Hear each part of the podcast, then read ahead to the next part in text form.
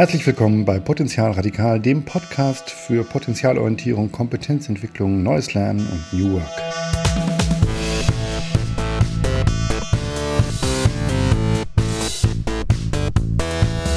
Heute zu Gast bei mir Jennifer Witthilm aus München. Sie betreibt seit einiger Zeit den Videokanal Lerne in Geil, wo sie mit vielen interessanten Leuten über das Growth Mindset und wie man das fördern kann, spricht. Und darüber unterhalten wir uns auch in dieser Folge von Potenzial Radikal.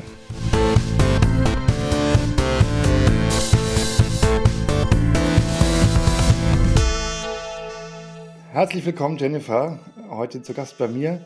Erstmal zum Start. Wer bist du? Beschreib dich doch einfach mal ein bisschen. Lieber Klaas, ganz herzlichen Dank für die Einladung zu deinem Podcast. Mein Name ist Jennifer Withelm, Withelm mit einem T, das erzähle ich mein Leben lang.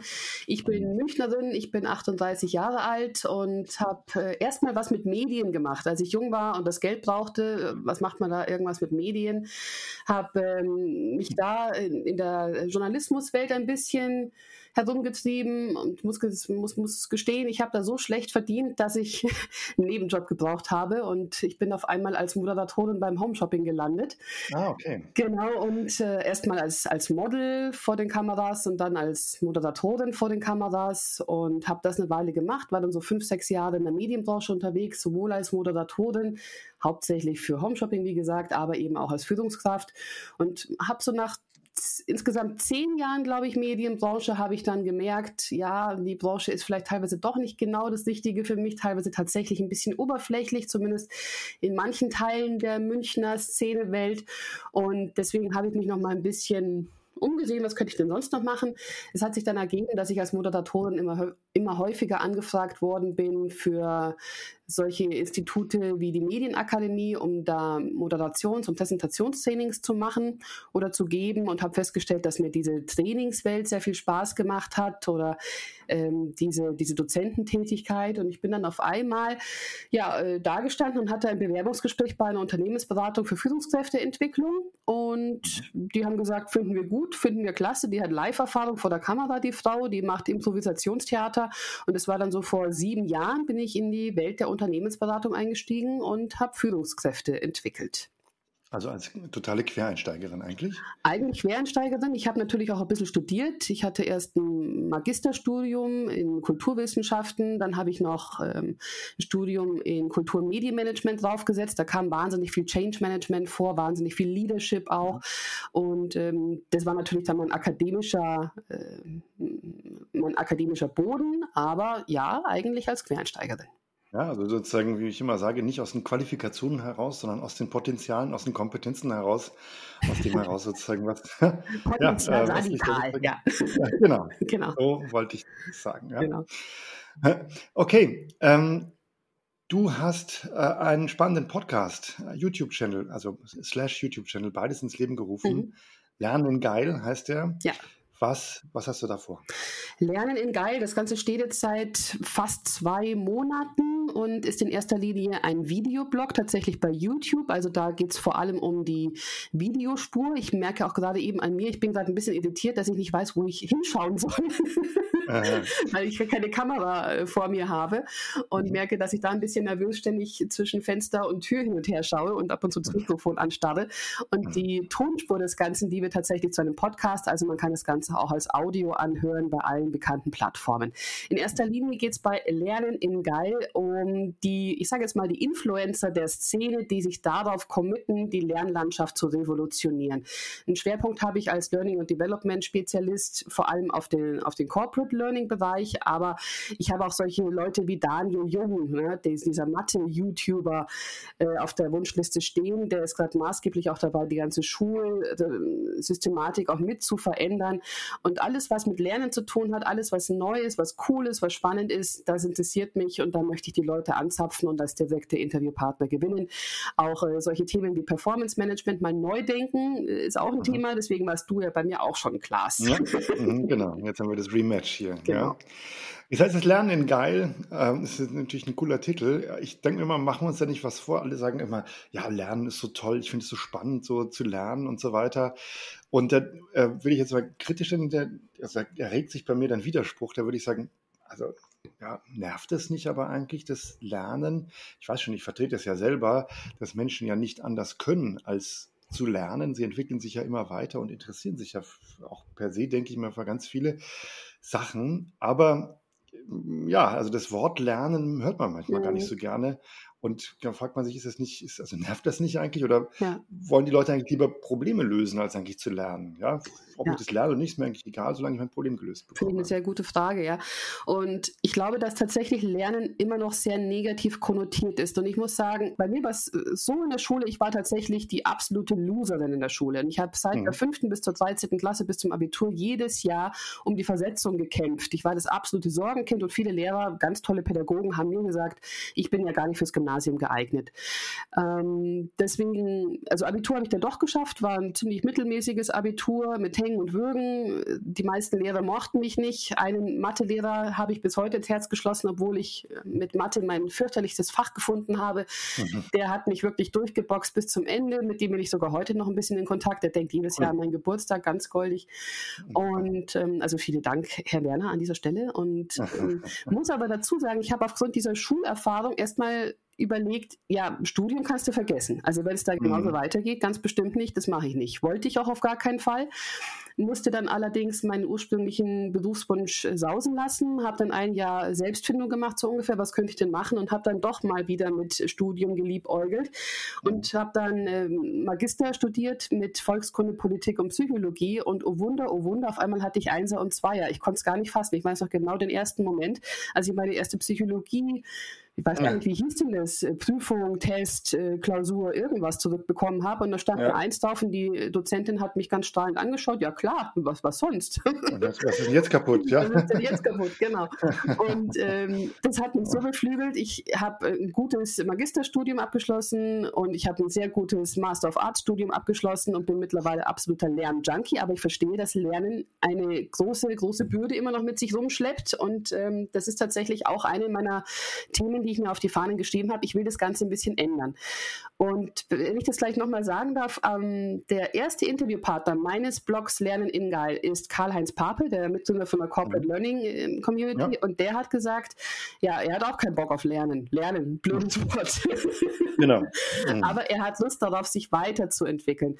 Und ich glaube, das ist vielleicht ein ganz schönes Wort, um ja. den Bogen aber noch rumzubekommen. Ich glaube, ganz oft wollen Menschen tatsächlich lernen. Ich mache zum Beispiel morgen mit Partner eine Runde auf dem Golfplatz. Oh mein Gott, ich habe vor vier Jahren habe ich die Platzreife gemacht. Ich spiele so schlecht, Handicap bis 54. Es löst garantiert keine Probleme, dass ich auf den Golfplatz gehe. Ganz im Gegenteil. Ich werde morgen zum Problem verursachen für ganz viele andere Spieler werden.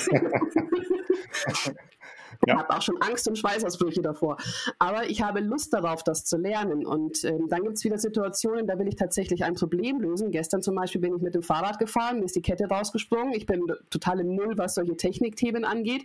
Habe mir aber gedacht, da stehe ich mitten in München, was mache ich jetzt? Ähm, das habe ich doch schon mal gesehen, dass das ganz einfach gehen muss. Und habe mir ein YouTube-Video mit dem Handy angeschaut und innerhalb von fünf Minuten war die Kette wieder drin. Das hat ja. mein Problem gelöst und mich beflügelt. Also ich glaube, beides ja. ist die Wahrheit. Ja, das glaube ich auch. Ich wollte nur den, wollte nur den quergebürsteten äh, Titel selber mal querbürsten. ähm, jetzt hatten wir mal äh, neulich uns darüber unterhalten. Du kommst ja aus dem Bereich ja, Training, wie du jetzt gesagt hast, auch vor der Kamera, hinter der Kamera und so weiter. Und mh, hm, hast da jetzt in, letzten, in letzter Zeit gesagt, bist du selber überrascht, wie viel eigentlich dann ins Digitale an Lehr- und Lernformaten überführbar ist, nämlich eigentlich alles. Ja? Ähm, und da wollte ich fragen, was meinst du damit? Was sind deine Erfahrungen dabei? Du hast mhm. gesagt, du hast sozusagen bis vor, ich weiß nicht mehr, anderthalb, zwei Jahren sozusagen das äh, alles klassische ja, Präsenz gemacht und dann ist was gekippt sozusagen. Ja? Das würde mich interessieren, welcher Prozess ja. das für dich war. Also was, glaube ich, schon immer Thema war, ich komme ja streng genommen aus der Unternehmensberatung. Da war bis vor ein paar Jahren aber der Brocken Training, sage ich mal, der größte. Es gibt diese, dieses Lernmodell, das Charles Jennings zum ersten Mal in die Praxis umgesetzt hat, das 70-20-10-Modell. Mhm. 70 Prozent und 20 Prozent im informellen Bereich, 10 Prozent im, im formellen Bereich. Also, die, ja. also 90 Prozent finden eigentlich im informellen Bereich statt und wir haben mit Trainings vor allem die 10 Prozent massiv abgedeckt. Und wir haben schon immer alles bedient, diese 100 Prozent des Lernens, aber das Training an sich war immer der größte Brocken. Und das ist eigentlich total schade, weil Leut, Leute wie Charles Jennings vor 20 Jahren schon gesagt haben, liebe Menschen, liebe Learning and Development Spezialisten, wir müssen uns mehr auf den informellen Bereich stürzen. Und irgendwie kommt es erst jetzt wieder so ein bisschen bei den Leuten an mit der Corona-Krise, wo wir keine Präsenzseminare mehr machen können.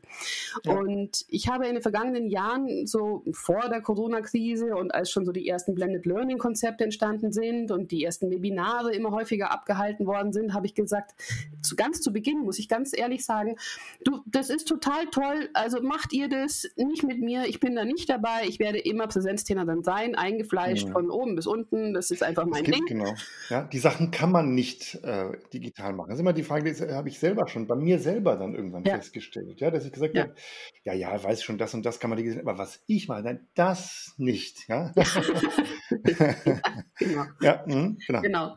Und ähm, da bin ich ein bisschen geläutert worden und habe ja. mich in den vergangenen Jahren dann doch damit beschäftigen müssen, weil es einfach immer häufiger angefragt worden ist. Und mittlerweile sind auch die digitalen Tools, die wir zur Verfügung haben, so cool geworden, dass es eine große Spannweite gibt an Möglichkeiten, um sich da neu zu erfinden, sage ich auch mal ganz ehrlich.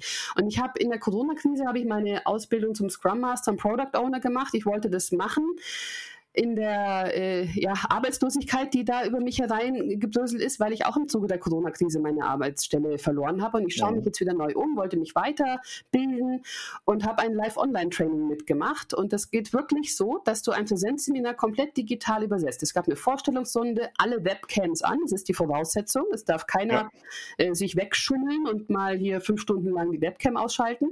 Es gab die Leute auch, die das machen mussten, einfach aus technischen Schwierigkeiten heraus, aber prinzipiell alle Webcams Webcams an. Gute Bandbreite ist wichtig. Und dann ja. die Möglichkeit, mit Breakout-Sessions tatsächlich ganz viel Kleingruppenarbeit zu machen, ja. mit Google Docs ein Flipchart sozusagen zu gestalten ja. und dann ins Plenum zurückzuwackeln. Also es gibt diese Möglichkeiten. Ja, das haben wir tatsächlich auch äh, jetzt in den letzten drei Monaten gemacht. Kann ich auch aus dem Nähkästchen plaudern. Wir haben sozusagen lange bewährte Konzepte, wo wir immer gesagt haben, ja, das muss man sozusagen, äh, das muss man eben live machen.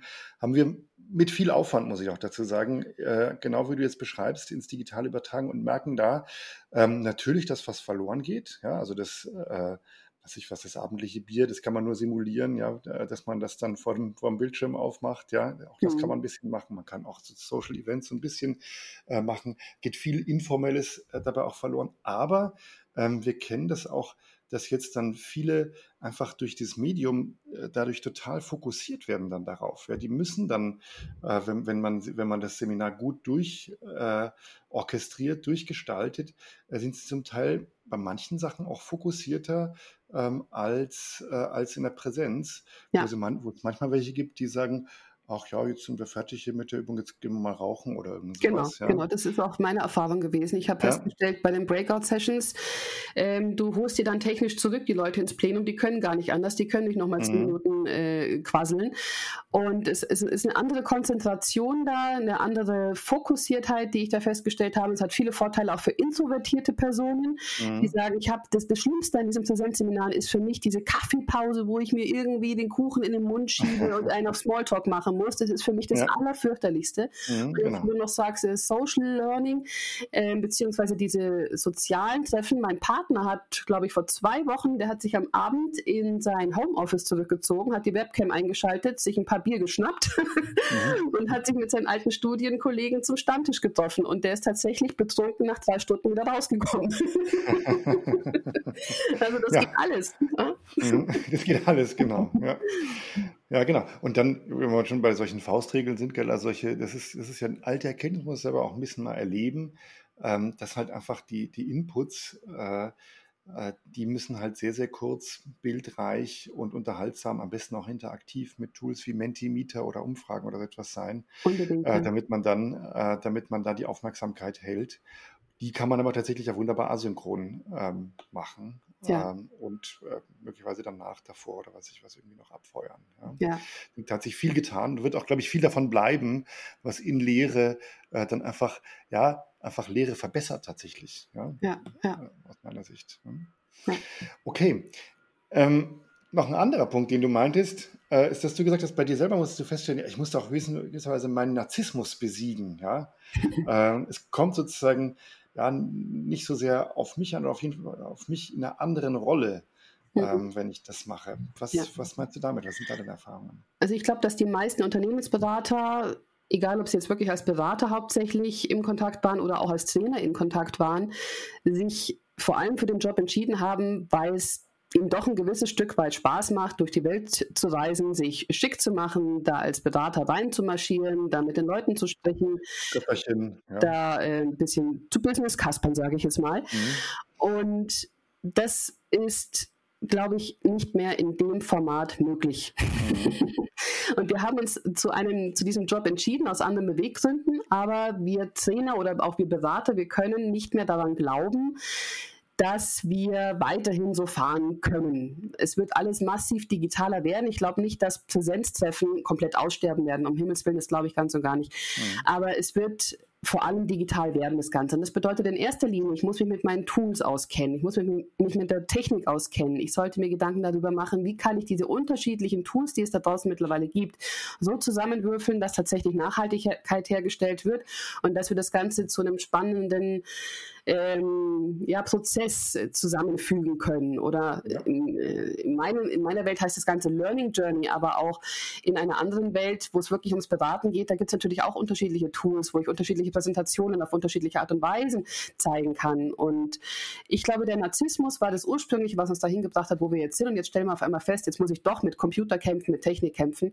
Mhm. Und es wird einfach ein anderes Berufsbild werden, das wir da haben. Man wird ja irgendwie dadurch gezwungen, quasi auf den Content zu fokussieren fokussieren eigentlich. Ja, das Ganze, wenn wir schon sagen, das Informelle ist halt einfach weniger da, dann ist auch sozusagen, ja, dieses, äh, das, das, das Blendwerk ja, zählt dann einfach äh, nicht so viel, weil am Ende des Tages davon einfach dafür nicht so viel Platz ist auch in den ganzen Medien. Man könnte natürlich auch sagen, dass man sagt, ja, Internet und digital lädt ja in besonderer Weise dazu ein, narzisstisch zu sein, siehe äh, Instagram, äh, Influencer und so weiter.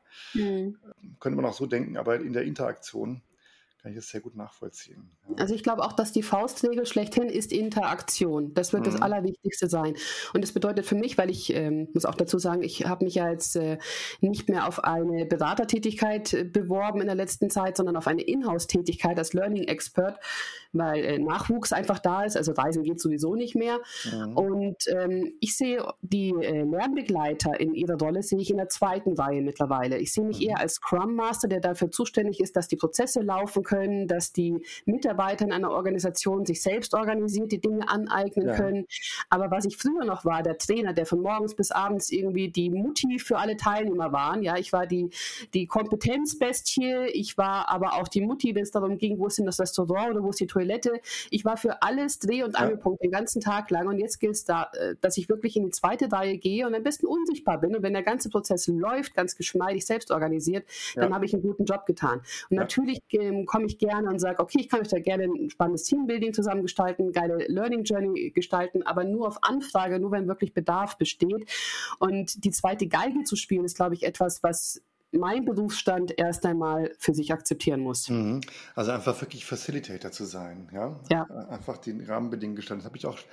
Ähm, ich muss mich immer hüten davor, will das wir auch wirklich nicht machen, ähm, vor, vor Lehrer-Bashing. Ja, ich sage das nur das Beispiel, das kennt halt einfach, kennen einfach viele, ähm, wie das, wie das bei, bei Lehrern ist. Ich, wir haben viele solche stärkenorientierten Projekte oder potenzialorientierte Berufsorientierungsprojekte auch in Schulen gemacht. Ja? Mhm. Und in den Lehrern ist es einfach drin, dass sie sagen, ja, okay, wenn die jetzt ihre Stärken hier reflektiert haben oder ihre Werte, dann muss ich das einsammeln und mir dann angucken oder korrigieren quasi, ja, die Schüler. Ja? Ähm, was ja völlig wichtig ist. Ja? Äh, es geht ja darum, äh, man so ein potenzialorientiertes ja, Berufsorientierungsseminar mal in der Schule macht und wir haben in der Hochschule häufiger gemacht, dass die für sich selber darauf kommen, was für sie das Richtige ist und das vielleicht vor der Klasse sagen können und so weiter oder vor ihren Eltern können, sagen können. Mhm. Das ist natürlich, dass da der Lehrer, die Lehrerin was korrigiert, ist ja völlig völlig daneben. Und das aber zu verstehen, dass es nicht erwartet wird und auch nichts bringt in den Prozess, äh, ist eigentlich ist, ist etwas, was sozusagen der Rolle zugeschrieben ist, weil er ganz schön, ganz schön anspruchsvoll dann zum Teil auch ist. Ja? Weil man auch denkt, man verliert dann Kontrollmöglichkeiten unter Umständen. Ja, ja. Wenn äh, du jetzt so, jetzt sind wir sozusagen an der, ja, am, am Ende von der ersten Corona-Welle. Hoffen wir mal, dass nicht eine zweite schlimme Welle kommt. Mhm. Ähm, man denkt ja, das merke ich jetzt so zum Teil gar nicht mehr daran, ach so, ja, es gibt ja auch Präsenz. Äh, Präsenz das ist irgendwie, sagt man, also zum Teil so implizit ist vorbei, ja. Ähm, hast du auch so das Gefühl, dass das manchmal bei manchen so ist? Ich glaube, dass der Kuchen neu verteilt wird und zwar ganz massiv. Das, was jetzt bisher so 80 Prozent gefühlt des Kuchens Präsenzseminare waren, mhm. das wird sich wahrscheinlich umdrehen in 20 Prozent Präsenzseminare, um einfach mal eine Zahl in den Raum zu werfen, ne? dass mhm. das äh, kleinste Stück Kuchen präsent sein wird. Mhm. Und ich persönlich finde das als, und das sage ich als ehemalige Trainerin, die durch die Welt gechattet ist, ähm, eine sehr, sehr gute Entwicklung. Mein ökonomischer Fußabdruck, der war sicherlich nicht gerechtfertigt, den ich da hinterlassen habe mhm. in den vergangenen Jahren. Und ich muss auch sagen, dass ich gefühlt 90 Prozent meiner Teilnehmer waren nicht mehr glücklich, dass sie zu einem Präsenzseminar durften. Ja. Die mussten ständig zu irgendwelchen Treffen quer durch die ganze Republik mit dem Auto fahren, anreisen, um dann, es klingt ja immer so spannend, oh, ich fahre aufs Training und so weiter, aber meistens ist doch die Realität dann so, dass ich stundenlang mit dem Auto gefahren bin, vielleicht schon um vier Uhr in der Nacht losgefahren bin, damit der Arbeitgeber sich die Vorübernachtung spart. Mhm. Dann sitze ich da völlig übermüdet in einem mittelmäßigen Seminarraum, in einem Gewerbegebiet irgendwo äh, in der Pampa, wo nichts los ist. Da kann ich nicht am Abend mal schön nach Hamburg oder nach München irgendwie in die Stadt rein. Und mhm. das ist für viele einfach eine Bestrafung und keinerlei Wertschätzung mehr gewesen.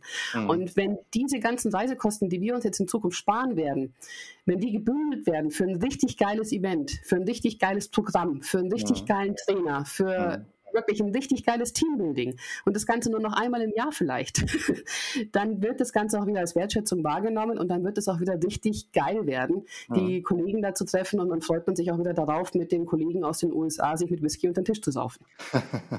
Verstehe, ja. Okay. Ähm, wo, wo, geht für dich, wo geht für dich persönlich die Reise in der nächsten Zeit hin? Du, ich bin ganz ehrlich, ich bewerbe mich für Inhouse-Positionen und ich hoffe auf eine Stelle, die im Bereich Learning und Development schon einigermaßen modern ist. Mhm. Ich hatte vor ein paar Tagen ein Interview mit Charles Jennings mit der 70-20-10-Regel und er hat auch gesagt, die meisten LD-Abteilungen sind noch nicht so weit. Das ist auch die Erfahrung, die ich gerade eben mache. Wir sind noch wahnsinnig in Curricula-Denken verhaftet, was das angeht. Und ähm, da bin ich jetzt einfach mal voller Vertrauen, mhm. dass da sich ein toller Arbeitgeber für mich demnächst demnächst auftun wird. Ja, okay. Du, wo kann man dich kontaktieren? Ich bin ziemlich umtriebig bei LinkedIn, also gerne Jennifer Witthelm bei LinkedIn eingeben und natürlich jederzeit gerne meinen YouTube-Kanal Lernen in Geil abonnieren und darüber Kontakt aufnehmen. Den werde ich hier unten auch verlinken und Vielen viel Dank. Spaß beim Klasse. Angucken und Anhören. Danke, Klaas. Danke. Danke dir. Ciao. Ciao.